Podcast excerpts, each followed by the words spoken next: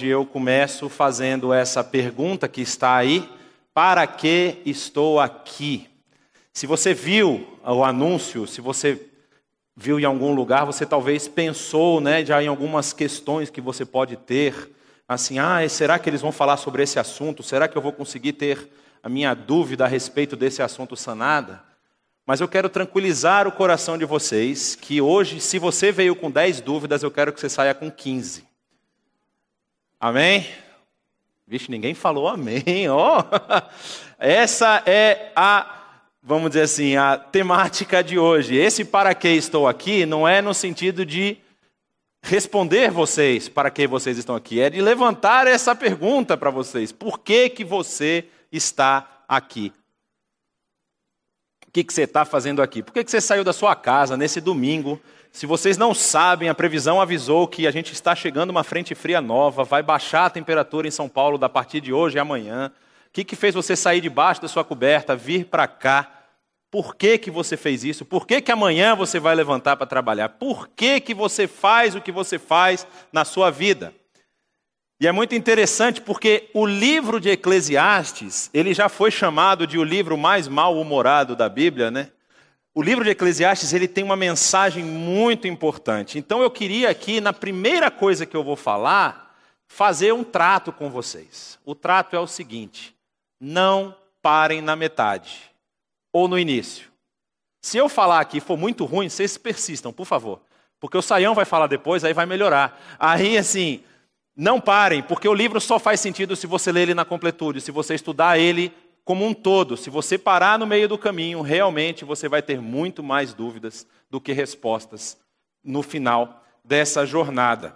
E, falando um pouco sobre o livro de Eclesiastes, é, esse é um livro cuja autoria é atribuída a Salomão, o rei Salomão, filho de Davi. Primeira frase do, do livro, ele, a gente vai ver daqui a pouco, ele fala que ele era filho de Davi, rei em Jerusalém. O que não significa 100% que está, é uma referência só a Salomão. Na verdade, quando se fala filho no hebraico, pode significar também da linhagem. Então, não necessariamente poderia ser Salomão, poderia ser Roboão, filho de Salomão, ou alguém da linhagem salomônica. É, mas é muito provável que tenha sido ele, porque há outras referências que apontam para essa possibilidade dentro do próprio livro. É, se, é, se a gente entende que Salomão é o autor desse livro, nós temos que datá-lo aí do final do reinado dele, porque nós percebemos que a temática que o autor tenta trabalhar é uma temática de final de vida, de final de curso. Ele chegou, olha, eu fiz um monte de coisa, Estou aqui olhando para os meus anos vividos e o que, que adiantou? Como vocês viram aí, ó, é, o tema é uma análise desse mestre. Ah, o local provavelmente foi Jerusalém, se é de Salomão que nós estamos falando. E esse, o tema do livro como um todo é uma análise de um mestre que é chamado de Kohelet no hebraico. Essa palavra ela é, é, já foi discutida algumas vezes. Ela deriva de um verbo chamar, o verbo kahal, no hebraico, então essa palavra vem do, daquele que chama e daquele que fala.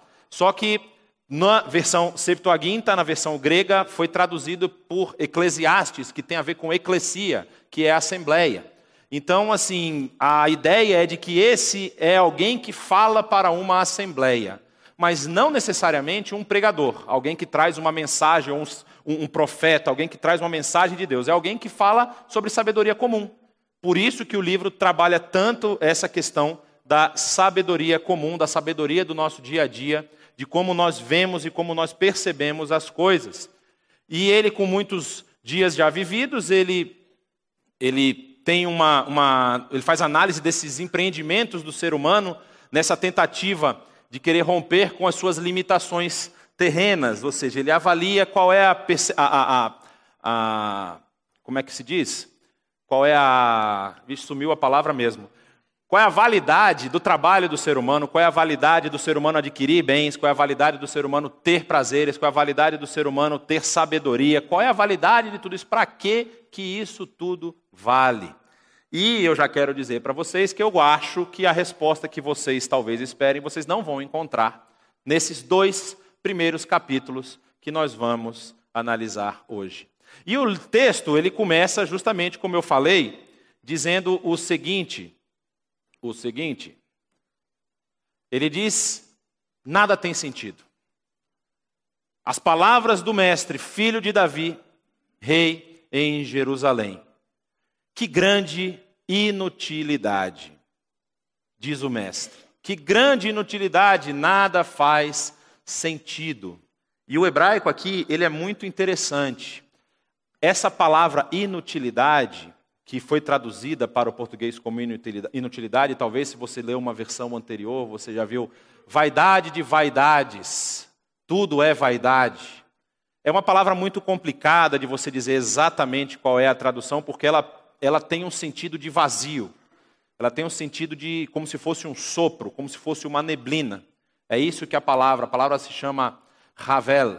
E a palavra Ravel é também o nome do segundo filho de Adão e Eva. É a mesma palavra. O Ravel que está aqui é o mesmo Ravel que está lá em Gênesis capítulo 4. E essa palavra significa algo, vamos dizer assim, que não tem consistência, que não se sustenta. E por que, que isso é interessante? Porque aqui não está simplesmente o Ravel, aqui está uma locução nominal que se chama Ravel Ravalim no hebraico. E quando você tem uma palavra com o seu construto, que a raiz é a mesma, ele está querendo jogar como se fosse um superlativo. Então, por exemplo, quando você vai falar de, do, da santidade, do Kadosh, Ekodesh, Kodeshim, você está falando do Santo dos Santos, aquela região do templo onde era só o sacerdote entrar uma vez por ano para poder oferecer o sacrifício pelo povo.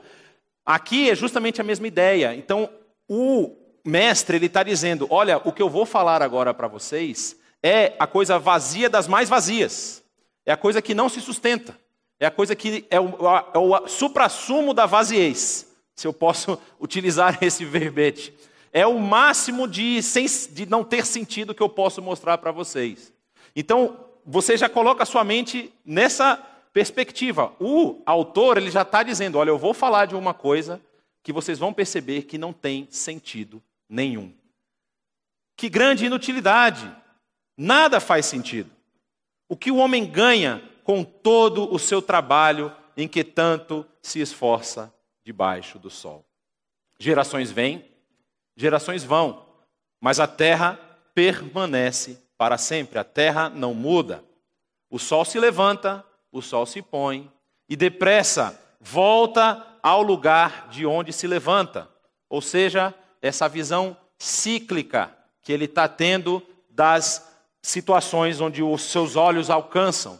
Isso a gente chama de visão fenomenológica. Ele olha os fenômenos, ele olha as coisas que estão acontecendo e ele vê, olha, é tudo cíclico. O vento sopra para o sul e vira para o norte e dá voltas e voltas, seguindo sempre o seu curso. Também, novamente, sempre nessa visão cíclica. Todos os rios vão para o mar, contudo, o mar nunca se enche. Ainda que sempre corram para lá, para lá voltam a correr. Todas as coisas trazem canseira. O homem não é capaz de descrevê-las os olhos nunca se saciam de ver, nem os ouvidos de ouvir, ou seja, não chega a um ponto final, as coisas sempre se repetem. O que foi, tornará a ser, e o que foi feito, se fará novamente. Não há nada de novo debaixo do sol. Haverá algo que possa se dizer: veja, isso é novo. Não, já existiu há muito tempo bem antes da nossa época.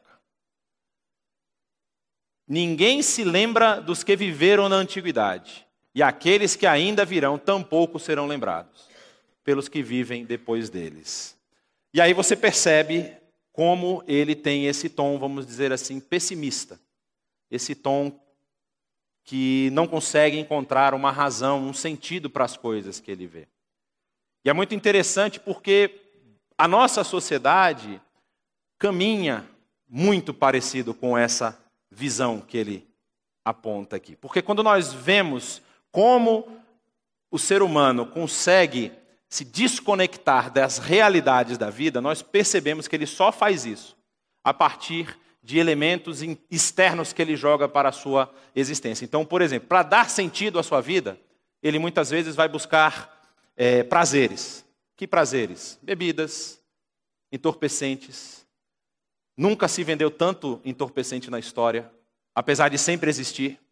Não pensem que é, é, as drogas são um problema da sociedade moderna, pelo contrário, sempre existiram, mas assim, nunca se vendeu tanto. Nunca se foi tanto a atendimentos psicológicos, a atendimentos psiquiátricos. Nunca se encerrou tanto a vida. A gente fala isso aqui de vez em quando e as pessoas parece que não acreditam. O Brasil é um dos países que tem um alto índice de homicídios, mas não se compara o índice de homicídios mundiais com o índice de suicídios. Os índices de suicídios já ultrapassaram o índice de homicídios no mundo. Você pega os países que são considerados países de primeiro mundo, eles têm uma proteção para que o indivíduo não avance, não ultrapasse o que eles chamam de direito do outro. Ou seja, eu protejo o outro de ser morto, por exemplo. Eu diminuo a quantidade de homicídios, de assassinatos. Mas eu não impeço que ele tire a própria vida. E o índice nessas regiões de pessoas que estão tirando a própria vida é altíssimo. Países como os países da Escandinávia, por exemplo, onde a criança ela já sabe que o seu futuro está garantido, ela vai ter escola, ela vai ter saúde, ela vai poder se formar, ela vai poder fazer excelentes cursos, ela vai poder fazer mestrado, vai poder fazer doutorado, vai poder se tornar sábio, vai poder adquirir conhecimento. São países onde o índice é assustador de jovens perdendo a própria vida, tirando a própria vida, porque não encontram sentido na sua existência. E essa falta de sentido, ela também ela é suprida por outros elementos, ou seja, se eu muitas vezes não consigo encontrar algo que me dê prazer, algo que, vamos dizer assim, sacie esse desejo, essa vontade de eu entender o meu sentido, de eu entender a minha posição, a minha situação, a minha importância na sociedade que eu vivo, eu vou buscar alguma coisa que tire minha mente disso. Então eu vou ter que desconectar de alguma outra forma. E é interessante que o autor do texto de Eclesiastes, ele antes dele chegar e falar assim, olha, realmente não tem sentido, não vale a pena fazer nada, vou me suicidar, vou acabar com a minha vida porque não tem nada disso, ele fala assim, não, deixa eu fazer uma análise mais profunda. Deixa eu caminhar um pouco para ver se eu encontro alguma coisa que me traga essa resposta. E aí ele começa a se afundar na sabedoria. Ele fala: vou adquirir sabedoria, porque de repente eu consigo encontrar uma resposta para tudo isso. Aí ele fala, ó, mais uma referência que aponta para é, ser Salomão, o autor. Eu, o mestre, fui rei em Israel e em Jerusalém. Dediquei-me a investigar e a usar a sabedoria para explorar tudo o que foi feito debaixo do céu. Que fardo pesado Deus pôs sobre os homens. Olha que conclusão ele chega. Tendo visto tudo o que foi feito debaixo do sol, tudo é inútil e é correr atrás do vento. O que é torto não se pode endireitar. O que está faltando não pode ser, não se pode ser contado. Fiquei pensando, eu me tornei famoso e ultrapassei em sabedoria todos os que, govern, os que governaram Jerusalém antes de mim. De fato, adquiri muita sabedoria e conhecimento. Por isso, me esforcei para compreender a sabedoria, bem como a loucura e a insensatez. Então ele fala: bom, ser sábio não está adiantando, então vamos ver se de repente ser louco traz alguma resposta, traz algum sentido. Mas eu aprendi que isso também é correr atrás do vento. Pois quanto maior a sabedoria, maior o sofrimento, quanto maior o conhecimento, maior o desgosto. Quem já ouviu aquele ditado, né? Ignorância é uma benção. Quanto mais você sabe, mais você carrega, maior é a sua responsabilidade. E isso vai pesando sobre os seus ombros, isso vai causando, vamos dizer assim, uma sensação de vaziez, porque muitas vezes você tem conhecimento, mas você não consegue mudar a situação. Quantas vezes você já encontrou, por exemplo, nos relacionamentos que nós fazemos na nossa caminhada, pessoas que estão enfrentando dificuldades no relacionamento, seja um relacionamento conjugal, seja no relacionamento de amizade, e você já passou por aquele caminho ou já viu aquilo e fala: "Cara, não é por aí. Minha querida, não é nesse caminho, não faça isso, não faz isso porque o final, eu já vi, isso acontece e vai dar nisso". E a pessoa não muda. Isso não dá uma sensação de incapacidade, de impotência, de você falar assim, pô, falei tantas vezes para o cara não fazer aquilo. O cara foi lá, ainda quebrou a cara, ainda vai botar a culpa em mim. Parece que a gente não consegue agir dentro da, com, com aquilo que nos foi dado, com o conhecimento que nós adquirimos, muitas vezes nós nos frustramos porque a situação que nós tentamos mudar, que nós adquirimos esse conhecimento, que nós temos essa sabedoria, como diz o texto, nós não conseguimos colocar isso na prática. E isso é frustrante. Aí dá para entender o autor. Ele que ultrapassou todos antes dele em conhecimento e em sabedoria, não conseguiu encontrar um sentido, não conseguiu encontrar algo que trouxesse paz para o seu coração.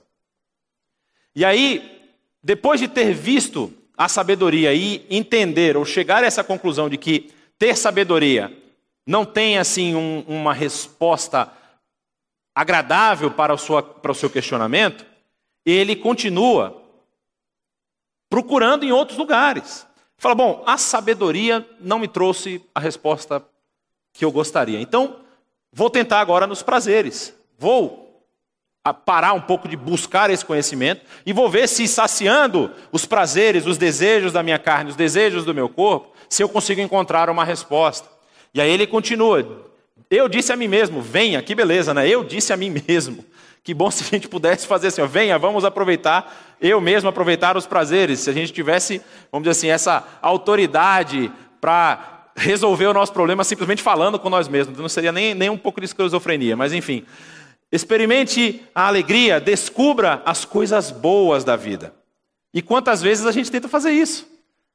Já que eu estou trabalhando que nem um condenado, estou estudando que nem um, um, um servo, um escravo, e não estou conseguindo, então vou abandonar tudo, vou chutar tudo para cima e vou só viver nos prazeres. Vou. Lembra do, do jovem, é, do, do, filho pródigo? O que, que o filho pródigo faz com o que ele recebe da herança do pai? Ele vai buscar conhecimento? Ele vai fazer um grande empreendimento comercial? Não, ele vai buscar os prazeres da vida. E aí ele diz: Mas isso também se revelou inútil. Eu concluí que rir é loucura e alegria de nada vale. Decidi então me entregar ao vinho e à extravagância, mantendo, porém, a mente orientada pela sabedoria. Ele não, vamos dizer assim, rasga tudo, joga para cima, começa a xingar Deus, fala Deus não existe, não faz nada disso. Vocês lembram que quando a gente falou sobre provérbios há uns tempos atrás, a gente disse que o princípio do conhecimento e da sabedoria é o temor do Senhor. E isso ele não perde. Isso é muito interessante. Ele apresenta esses questionamentos, essas, essas dúvidas, mas ele não rompe com a, a, a, vamos dizer assim, a sua ligação prioritária e primordial com Deus. E aí ele continua dizendo: Eu queria saber o que vale a pena debaixo do céu nos poucos dias da vida humana. Lancei-me a grandes projetos. Percebam, ele primeiro, ele começa falando dos prazeres, vamos dizer assim, da carne, os prazeres da, da, da, do, do seu sentido, suas, das suas inclinações da carne. Então ele fala dos vinhos, é, é, da extravagância. Depois ele começa a pensar em empreendimento. Será que se eu fizer o meu nome conhecido, se eu fizer o meu nome famoso, eu vou ter um sentido para a minha vida? Construí casas, plantei vinhas para mim, Fiz jardins e pomares, e neles plantei todo tipo de árvore frutífera. Construí também reservatórios para irrigar os meus bosques verdejantes. Comprei escravos e escravas, e tive escravos que nasceram em minha casa. Além disso, também tive também mais bois e ovelhas que todos os que vieram antes de mim em Jerusalém. Fiquei muito rico. Consegui acumular muitos recursos, muito dinheiro. Ajuntei para mim prata e ouro, tesouros de reis e de províncias. Servi-me de cantores e cantoras, mais uma vez a parte lúdica, a parte artística do seu coração, querendo se saciar. Cantores e cantoras também de um harém. Olha aí, não estou dando ideias. É, as delícias dos homens problema é que ele juntou um harém, depois ele descobriu que ele tinha sogras, aí deu errado. Brincadeira, amo minha sogra. É... Fez tudo o que ele podia, tudo que os prazeres podiam trazer para ele, ele tentou. E aí o que, que ele chegou? Tornei-me mais famoso e poderoso do que todos os que viveram em Jerusalém antes de mim, conservando comigo a minha sabedoria. E ainda assim, ele não conseguiu encontrar o sentido para a vida dele. E isso muitas vezes reflete um pouco do que nós vivemos no dia a dia. Por que, que nós corremos atrás de recursos? Por que, que nós corremos atrás de prazer? O que, que nós estamos tentando fazer com isso? Como nós temos agido com as coisas que são colocadas diante de nós? Nós agimos e, e, e batalhamos e lutamos para crescer, lutamos para ter mais recursos, para o nosso próprio prazer e para o nosso próprio deleite? Será que é aí que nós vamos encontrar um sentido para a nossa vida? Será que é aí nós vamos encontrar respostas para esses questionamentos que muitas vezes latejam dentro da gente? Porque, assim, é, é, é muito fácil, e talvez a palavra fácil não seja a melhor, é, é, é bem possível eu me manter, me colocar dentro de um grupo, é, de uma forma, agir de uma forma para parecer que está tudo bem. Porque eu consigo esconder as minhas inquietações, os meus problemas, os meus dilemas no público. Mas quando eu coloco a minha cabeça no travesseiro, quando nem a minha esposa sabe o que eu estou pensando do meu lado, quando eu estou sozinho à noite, que pensamentos têm passado na minha vida? Quais têm sido os meus questionamentos? Quais têm sido as minhas dúvidas? Será que eu encontro um sentido para tudo aquilo que eu estou fazendo a cada dia? Essa era a preocupação do autor. Era isso que ele estava tentando encontrar. E aqui, assim, eu, eu, gosto muito desse ditado que eu realmente não sei de quem é, se é um ditado chinês, se não é chinês, não sei, mas diz que as pessoas inteligentes, elas aprendem com os próprios erros, mas a pessoa sábia aprende com o erro dos outros. E aqui você tem uma oportunidade de não aprender com o erro, mas com uma experiência. Será que correr atrás de bens, correr atrás de prazeres, correr atrás de ter o seu nome reconhecido, correr atrás de sabedoria vai saciar essa possível dúvida de, de existencial que está dentro de mim? ele continua falando o seguinte: Não neguei nada, não me neguei nada que os meus olhos desejaram. Não me recusei a dar prazer algum ao meu coração. Na verdade, eu me alegrei em todo o meu trabalho. Esta foi a recompensa de todo o meu esforço. E aqui tem um recado. Muitas vezes a gente pode pensar que o trabalho é enfadonho, que o trabalho é, é, é, é, vamos dizer assim, nos castiga, que o trabalho é uma punição de Deus para nós. Mas há a possibilidade de você se alegrar no seu trabalho, se alegrar com o fruto do seu trabalho. E ele ainda diz: ó, essa foi a recompensa de todo o meu esforço, isso foi o que Deus deixou para mim como recompensa. Eu posso me alegrar com as coisas do meu trabalho, não são apenas, vamos dizer assim, um peso, uma carga que Deus lançou em nós. Só que isso não responde o sentido de estar aqui. Trabalhar, trabalhar, trabalhar, e nós no Brasil que temos uma cultura muito, vamos dizer assim, arraigada de já trabalho pensando na aposentadoria. Eu entro na empresa pensando no dia que eu vou sair e não precisar voltar mais. Então eu faço essa, esse período de trabalho como sendo realmente um fardo. Eu preciso acumular aqui enquanto eu estiver trabalhando, para quando eu chegar no meu período, no meu prazo, eu largar isso aqui tudo e nunca mais querer voltar. Isso é uma coisa que faz parte da cultura brasileira. E aí você vai para alguns lugares no mundo onde tem gente de 60, 70, 80 anos trabalhando e trabalhando feliz, porque ele acha que aquele esforço, aquele negócio não é um, um peso sobre si. Simplesmente é algo que ele faz durante a sua atividade, a sua caminhada que está aqui. Ele não trabalha em função, vamos dizer assim, de adquirir recursos e riquezas para buscar os prazeres que vão trazer sentido à sua vida. Ele rompeu com esse ciclo. O problema é que, quando a gente normalmente não pensa nisso. Mas quando nós participamos, como aconteceu ontem com alguns aqui, de estarmos num ambiente de sepultamento, nós tivemos ontem num sepultamento e, e você começa a pensar. É interessante que lá na frente, eu vou dar um pulo aqui, capítulo 7 de Eclesiastes, tem um verso, acho que é o verso 2, que fala o seguinte: Há mais sabedoria numa casa em luto do que numa casa em festa. Porque a morte é o destino de todos os homens. E é importante que os vivos meditem sobre isso. Nós fazemos as coisas sem contabilizar os nossos dias, sem pensar direito quanto tempo nós ainda temos. E quando chega o final da vida, seja por uma doença que se estende por longos meses, seja por um, uma interrupção, interrupção abrupta, por um acidente, por alguma coisa, você não tem mais tempo. Acabou. Chegou o final. E você vai se lamentar, você pode chegar a, a, a pensar, você não, todos nós, né? eu também posso me lamentar e falar, poxa, vivi a vida inteira e não produzi nada. Para que, que serviu a minha vida? Por que, que eu estou aqui? E a resposta não vem.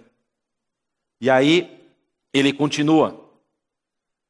Contudo, quando avaliei tudo que as minhas mãos haviam feito e o trabalho que tanto me esforcei para realizar, percebi que tudo foi inútil, foi correr atrás do vento. Não há nenhum proveito no que se faz debaixo do sol. E então passei a refletir sobre a sabedoria, a loucura e a insensatez, voltando àquele tema do capítulo anterior. O que pode fazer o sucessor do rei, a não ser repetir o que já foi feito? Percebi que a sabedoria é melhor que a insensatez, assim como a luz é melhor do que as trevas. E aqui ele vai dando algumas nuances de como a sua vida pode realmente ser um pouco melhor. Apesar de não responder por que, que ele está aqui. Mas ele fala assim: ó, é melhor você viver com sabedoria do que você viver com loucura. Porque é melhor você caminhar num lugar que está iluminado, como ele diz, com uma luz, do que você caminhar num lugar completamente escuro e não saber o que está na sua frente, onde você vai enfiar seu pé, como você vai andar. O homem sábio tem olhos que enxergam, mas o tolo anda nas trevas. E aí ele chega a uma conclusão, que é a conclusão cíclica. Todavia percebi que os dois têm o mesmo destino. Aí fiquei pensando, o que acontece ao tolo também me acontecerá.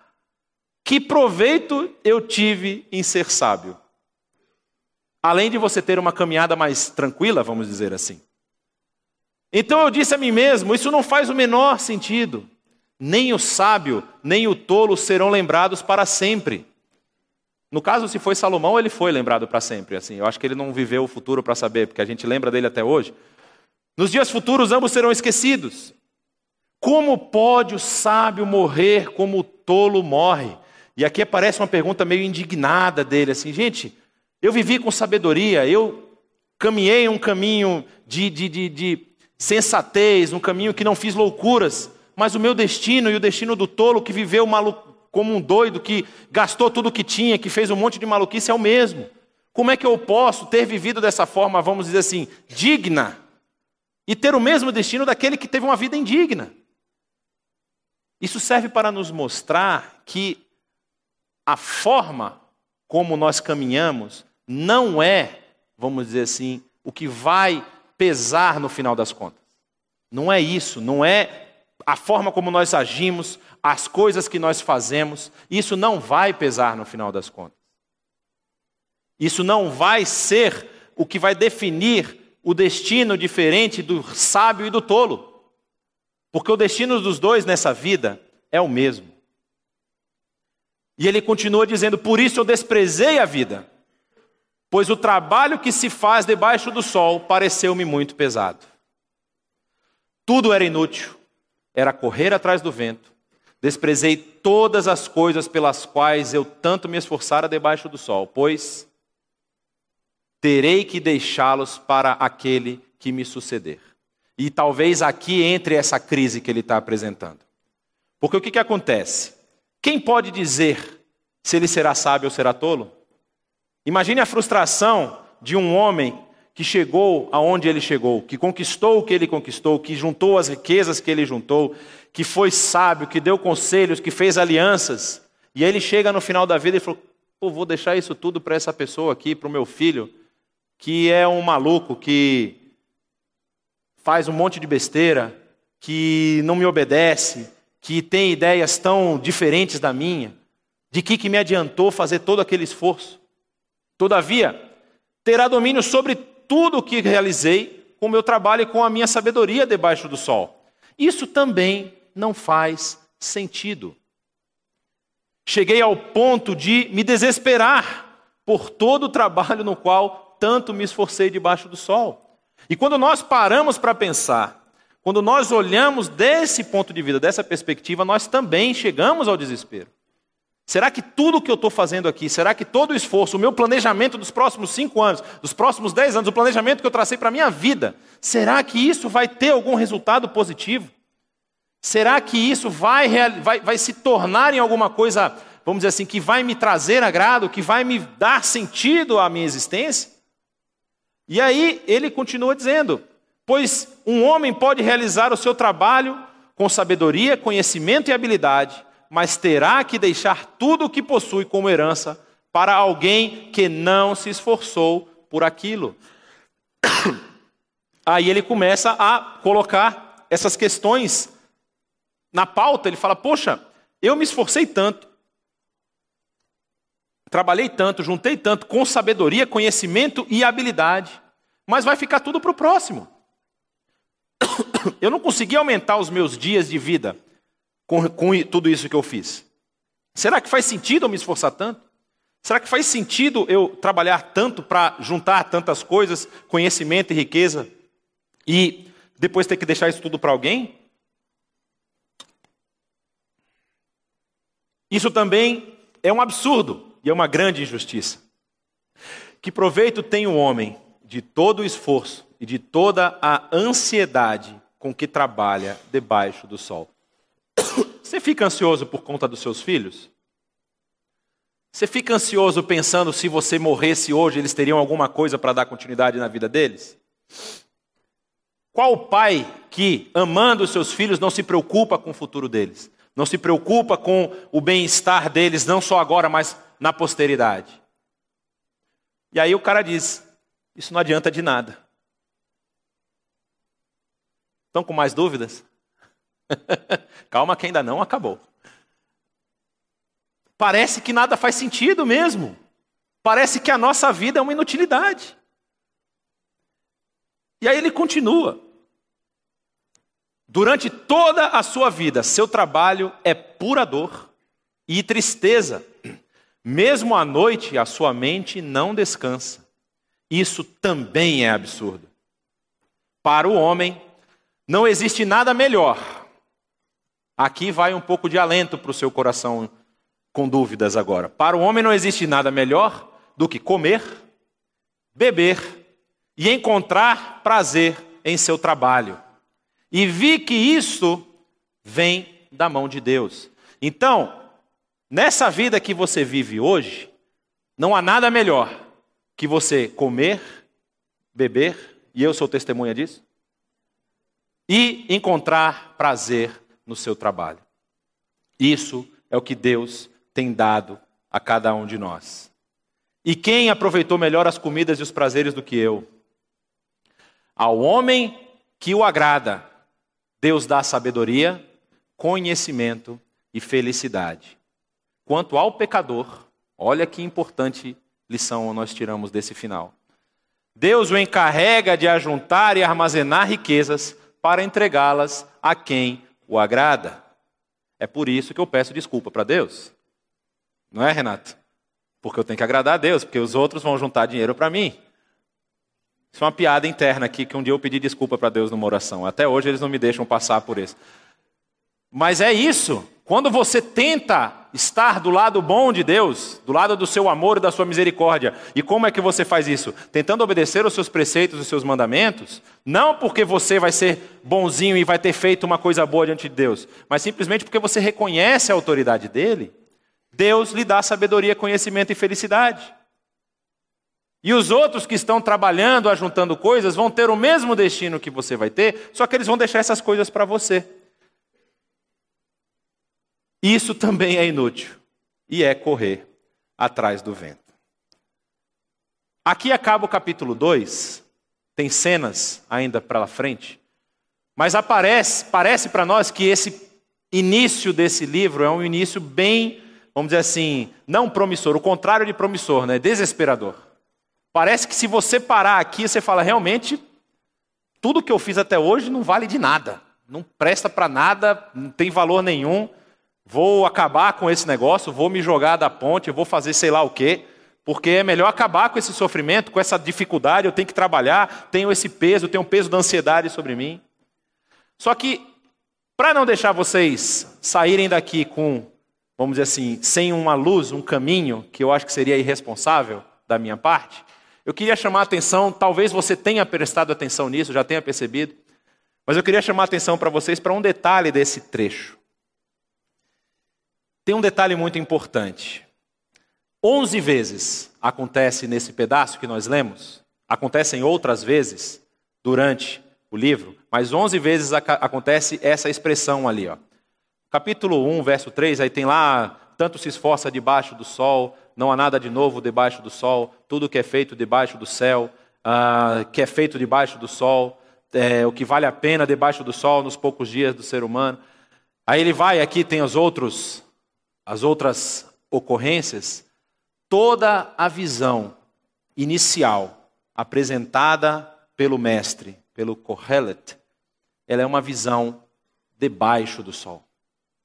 Se você for procurar sentido na sua vida, no que está abaixo do sol, como nós vimos, você não vai encontrar.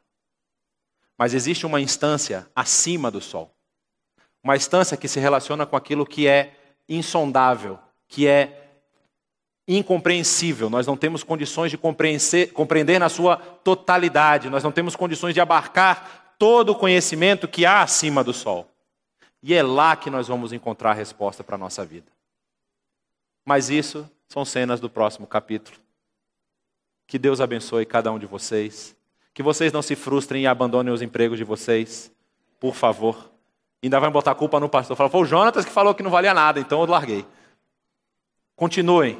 Nos próximos domingos vocês vão entender que há um sentido, há um caminho a ser percorrido para que você encontre o sentido da sua vida.